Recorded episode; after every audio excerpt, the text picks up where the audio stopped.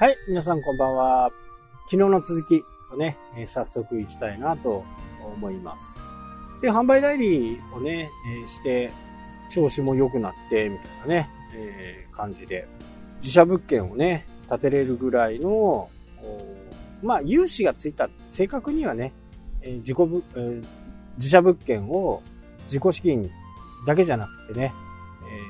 えー融資をつけて、アパートと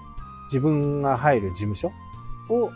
購入したという形で、そこに事務所をまた設けたという感じですね。それまではね、いろいろ前の会社にいた、えー取締役の賃貸物件とかね、そういったところにこう曲がりさせてもらったりとか、えーしてましたね。で、その物件に入って、不動産業も、まあそこそこね、えーうまくいって、で最終的にはね、4人だったんですよ。ジムの女の子を1人入ってね、4人でやっていたっていう感じですね。で、その頃はね、あのーうちの会社的には、まあ、景気もそこそこ良くって、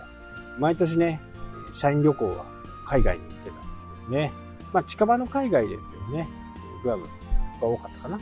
で、まあ、あの、1年のね、締めくくりとして。で、北海道ですから、やっぱり寒い時にね、暖かいところで過ごすっていうのね、やりたかった。でまあ、社員は喜んでるかどうかわかんないですけどね、まあ、自分が行きたかったから行ったっていうところではありますけどね、そういったこともやってましたね。で、まあ、今回ね、こういうふうにな、話をなぜしてるかっていうと、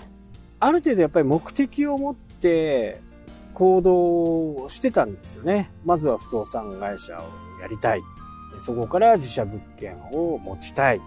で、そうなってくると、まあ、家賃なんかもね、えーかからない。まあ、かか、支払いはね、ローンの支払いはあるんですけど、えー上のアパートの住人とかもね、払ってくれるわけですから、まあ、そこの部分でね、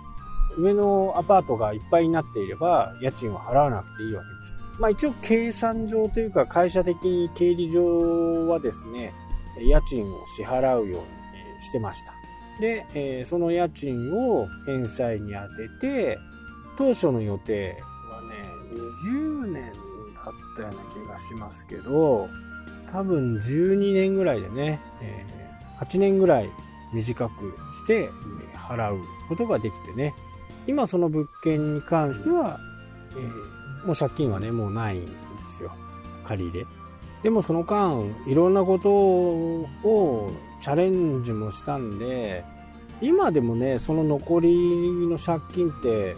そこそこあるんですよね。今で、どうだろう。1000、まあ、1000万ないかな。800万ぐらいかな。まあ、やっぱり不動産物件を持った時にはね、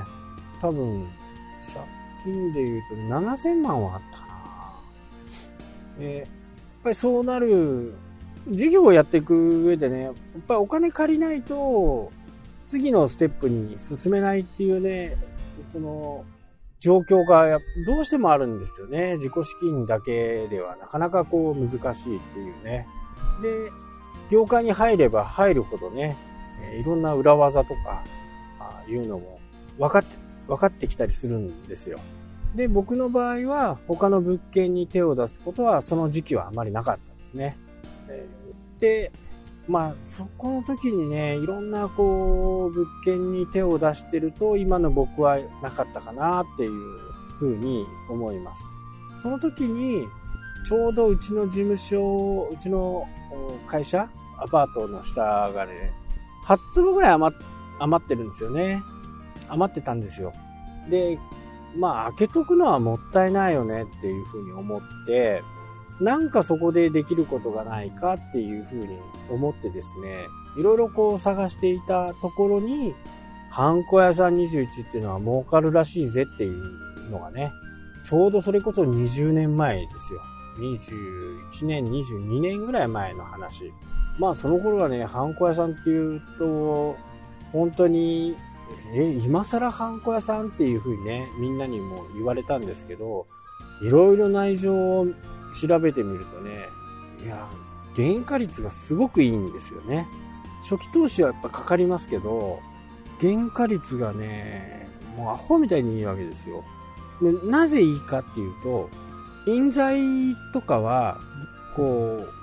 通のね、あの、何も彫ってないものを本部から買って、それを自分のところの彫刻機っていうもので彫刻して出すわけですよ。そうすると、非常に高く売れるわけですよね。で、ぶっちゃけ言うと、これ言ったら怒られるかもしれないけど、だいたい黒水牛っていうのは、うーん、10分の1以下かな。だいたい150円とか200円ぐらいで買って1万円ぐらいで売るわけですから、すごい利益率ですよね。で、ハンコ屋さん21って今でこそね、本当に皆さん多くの方がわかっ、ご存知かと思うんですけど、当初はね、やっぱ100円で認めが買えるっていうことをやり出して、もうその認めが売れる売れる売れる。原価はね、それ高いんですよ。66円か60、70円ぐらいなんでね。原価は高いけど、それで人がね、すごい集まってくるわけですよね。朝になると、もう並んでる状態だったんですよ。もう看板をかけた状態から、まだ店オープンしてないでしょ？看板作っただけ。それでもね、人が来るっていう。そんな状況でしたね。なので、非常にこう、ビジネス的にはね、すごくいい時期にやったのかなっていうふうに思って、で、もしね、ハンコ屋さんやってなかったら不動産の、いろんな物件に手を出して、リーマンショックとかでね、もしかしてたら、いなくなってる可能性もね、あったのかなと。でも、ハンコ屋さんがあったんで、ハンコ屋さんの業務をね、え、僕も本当4、5年はね、ハンコ屋さんの中に入って、ずっとこう、物を作ってたりね、えー、してたんで、やっぱりね、従業員が必要なわけですよ。で、不動産会社の時の従業員って僕が昔から知ってる人間なんですよね。でも、ハンコ屋さんってやっぱり、えー、時間とかいろんなこう人数とかね、売り上げもそこそこあったんで、やっぱり全然知らない人をね、えー、雇わなきゃならない。で、その時に、やめたってね、僕みたいに会社に入ってて、いや、ちょっと気に食わないから明日から来ませんってそれ言われた時に僕自身で物を作れないと困るなっていうところがね、自分の中ですごくあったんですね。なのでずっとこう、お店にあるもの、自分で、え、やれるものっていうのね、全部自分で作れなきゃダメだなっていうふうにね、思ったわけですよ。なので、ずっとね、えー、そこをこう自分で作れるようにまで、